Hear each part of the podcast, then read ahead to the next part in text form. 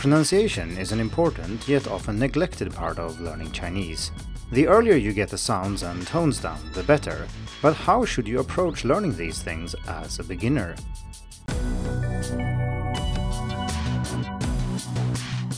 Hello and welcome to the Hacking Chinese podcast. In this week's episode, we are going to talk about pronunciation, and we're going to do so from a beginner perspective. For most students, the goal should be to have clear pronunciation, meaning that native speakers find it easy to understand you and it's easy to communicate in the language. Because nothing is more frustrating than learning words and phrases, and then when you try it out with real people, they just look puzzled or they switch to English immediately.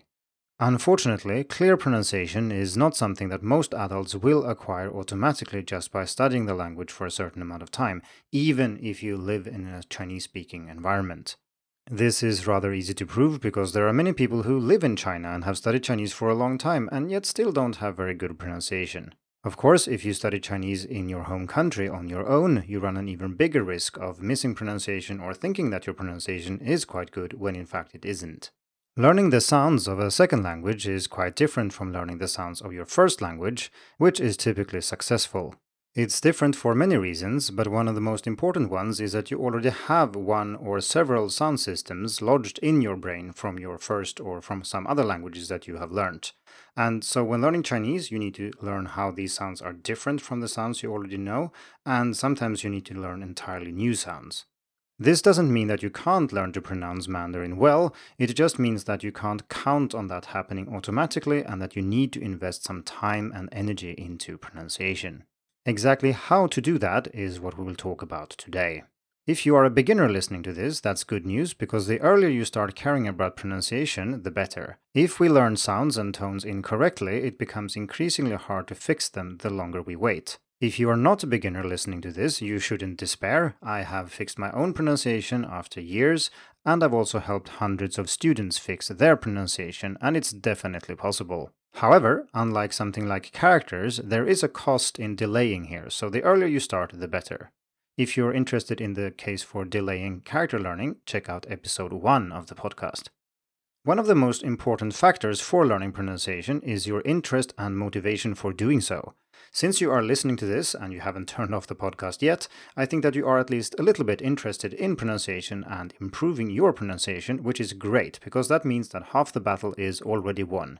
If you can maintain this pronunciation and interest and really care about pronunciation, you stand a very good chance of achieving clear and natural sounding Mandarin. Whereas if you don't care about pronunciation, it goes without saying that the chance of you doing so is considerably lower.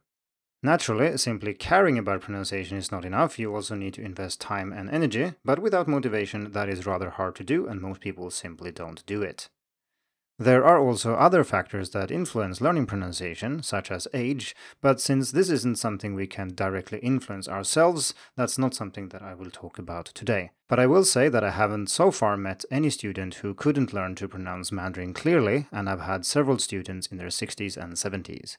Before we go into how to learn pronunciation as a beginner, let's talk a little bit about the learning situation because I think there is a question here that needs addressing. And that is isn't having a teacher and going to class enough? I mean, that's part of the purpose of having a course, isn't it? Sadly, the answer is generally no. And there are many reasons for this, chief among them being that teachers don't have time and resources to care about everybody's pronunciation, and even if they did have that, they often have bad experience of correcting students or helping them with pronunciation because many students get very defensive, frustrated, or sometimes even angry when teachers point out errors in pronunciation. And this sounds outrageous, of course, but I've witnessed this firsthand many times, and I've also talked to many teachers who tell stories about students not being happy at all, focusing on fixing pronunciation or upgrading their tones and the like. Another major issue is that most curricula and tests don't require you to know anything about pronunciation or be able to pronounce Mandarin clearly. And that means that teachers will focus on grammar, on characters, and so on, because these things are easy to test and that's what the course is supposed to be about. In most courses, pronunciation is confined to the first few weeks of the first semester and then rarely mentioned again after that. Of course, I will not be able to teach you everything about pronunciation in this single episode, but I have written more than 50 articles that are available on Hacking Chinese that deal with pronunciation from different angles. I have also created a comprehensive video course for pronunciation specifically, where I go through everything you need as a beginner and everything you need as an intermediate and advanced learner too. So that covers everything from tones, initials, finals, prosody, and so on and so forth. You can check that out by going to pronunciation.hackingchinese.com or checking the link in the description. Okay, let's talk a little bit about how to learn pronunciation as a beginner. And the first thing that I'd like to stress is the importance of listening because listening truly is the foundation of good pronunciation. You cannot learn to pronounce a language well without listening and without listening a lot. This is not very strange, really, because the goal here is to establish a system of sounds in your head that corresponds to that of native speakers of Mandarin. And the only way you're going to get that system there is by listening to them speaking and see how they differentiate sounds, how they pronounce things, and so on, how they categorize them. And that knowledge can only come in through your ears. One way of looking at this might be to use the analogy of drawing a bird that you've never seen from a foreign country. And somebody can explain what the bird looks like and so on, but I think you'd agree that if your goal is to draw this bird accurately, what you should do is to look at the bird a lot before you try to draw it. It kind of goes without saying, right? Similarly, the way you learn tones and sounds in Mandarin is to listen to them a lot until you have a very good mental representation for what they look like, and only then will you be able to pronounce these things correctly yourself. There's plenty of research in the area of what type of listening is helpful for establishing new sound categories and new sound systems.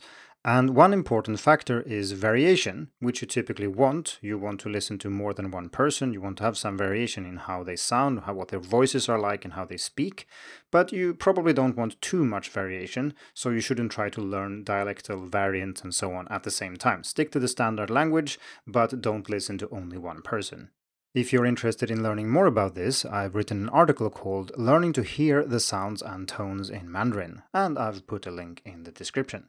Let's move on, because while you can learn a lot simply by listening, you need to say things yourself as well. And the best way to do that is to mimic native speakers. And when I say mimic here, I mean listening to the way someone speaks, then saying what they are saying with them, and then gradually saying it on your own and making it sound exactly like the target model.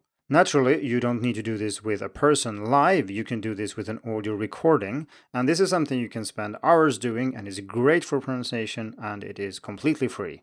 As usual, I have already written about this, so I'll put a link in the description to that article as well. Now that you are pronouncing these sounds and to your best ability, sounding as close as a target audio as possible, it's still important that you get feedback, because your mental representations of what these sounds are supposed to sound like might not be accurate, or we can say that it's very probable that they are inaccurate. Even if you think that you sound the same as your teacher or as somebody else you are mimicking, it might just be that you cannot hear the difference between two tones or between two sounds, and then no amount of mimicking and listening on your own will actually get you all the way. There are several types of feedback you can use to gauge how well you're doing with your pronunciation. For example, we have implicit feedback, which would be when somebody gives you hints or information about your pronunciation without directly telling you that you're doing something wrong or that you're doing something right. So, for example, I mentioned earlier that somebody switches to English as soon as you say something, or they look very puzzled, or they don't understand what you're saying, even though you think that what you're saying should be perfectly fine. It could be that your pronunciation isn't very accurate if that happens all the time. Naturally, it could also be that something else is wrong, but these types of clues and listening in and being attentive to how native speakers react when you speak Chinese is very important. Then you can also get explicit feedback where somebody tells you that you're doing something right or wrong. And here you need to be a little bit careful. If you just ask a random stranger or someone you don't really trust, they will probably say that your pronunciation is great because they want to encourage you, they think it's good that you're learning Chinese, and they want you to feel good about that. So they will say that your pronunciation is good even if it is not. In fact, in my experience, it seems that the better my Chinese gets and the better my pronunciation gets, people comment on it less and less.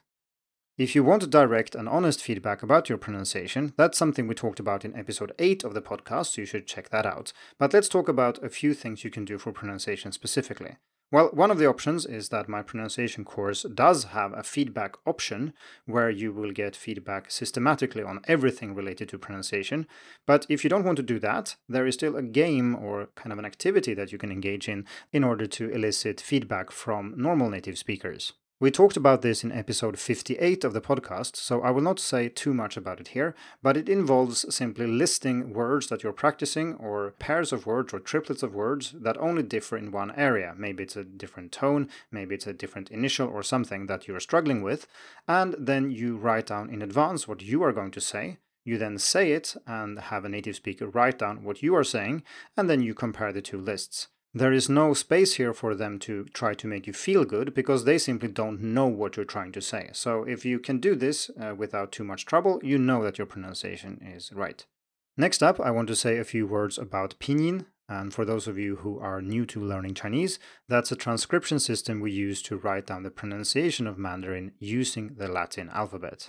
The most important lesson here is that you have to learn pinyin properly.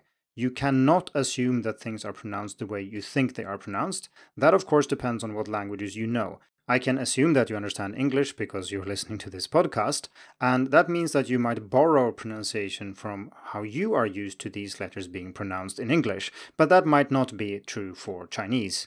So, in a way, it's nice that we have pinyin because it uses letters we are used to, but on the other hand, that means that students will make assumptions of how things are pronounced and stop listening to how the sounds are actually pronounced because they see how they are written and then just assume. And that can block your perception of the correct pronunciation. This is a topic we have already explored in the podcast, and that was in episode 11 if you want to check it out. Another problem with pinyin is that many students assume that there is a one to one mapping between sounds and letters, and this is simply not true. So, in practice, that means that some letters in pinyin can represent many different sounds depending on what context they are in, in what syllable they are in. And we also have the opposite, where one sound can be written with several different letters. Learning pinyin properly is not very hard. There are a few spelling rules you need to be aware of and so on, and learning these is very, very easy compared to learning pronunciation in general, so do take the time to learn pinyin properly. There is zero excuse not to do it, and you will definitely regret it later if you don't. Again, this is something I have discussed in more detail on the podcast, and that is episode 76. Before we round this episode off, I want to say a few things about theory when it comes to pronunciation. When learning our first language, we don't have to think too much about pronunciation. We certainly don't have to study theory and be able to describe the difference between sounds and so on. That's simply not necessary. But when we're learning a foreign language as adults, some theory can be used as a kind of crutch to learn to hear and notice the difference between sounds and then gradually also learn how to pronounce them ourselves. Another example of this is when you have a sound you simply don't know how to pronounce because it's so different from your native language, then learning about the tongue position and how it's actually produced physically can certainly help you. A good example of this is pinyin J, Q, and X, uh, which you certainly can't rely on English to pronounce correctly. Another advantage of theory is that it can reveal some patterns that otherwise seem very chaotic. So, for example, do you know that S, S, H, and X relate to each other in the same way that Z, Z, H, and J, and C, C, H, and Q, for example? And that's got to do with aspiration, among other things. So, without some theoretical understanding, this can seem very chaotic, but if you understand what's actually going on, it can even be quite simple. Another example, which is very personal to me and that I've talked about in the podcast before, is understanding how the tones really work. So, for example, if you think that the third tone is not a low tone, you are bound to make lots of mistakes that many students make that you wouldn't make if you regarded the third tone as a low tone. And this is something we talked about in episode 26. One final example is that if you struggle with sounds that simply don't exist in English, such as ü as in chu, to go, or ua as in hungry, then learning how these sounds are produced can help immensely. And this is true for more advanced students as well, because you need both to pay attention and listen closely. But if that's not enough, it's also very helpful to study these minute differences and see how you can polish or fine tune your consonants and vowels to sound more native like. Okay, so that was 15 minutes about learning Mandarin pronunciation as a beginner. Since you've listened this far, you probably do care about pronunciation, which, like I said, is good news. If you want to learn more about Mandarin pronunciation, please check out the links in the description, and I wish you good luck with your pronunciation. Thank you for tuning in to the Hacking Chinese podcast. If you like this episode, please share it more information and inspiration about learning and teaching Chinese can be found at hackingchinese.com. See you in the next episode, and until then, good luck with your studies.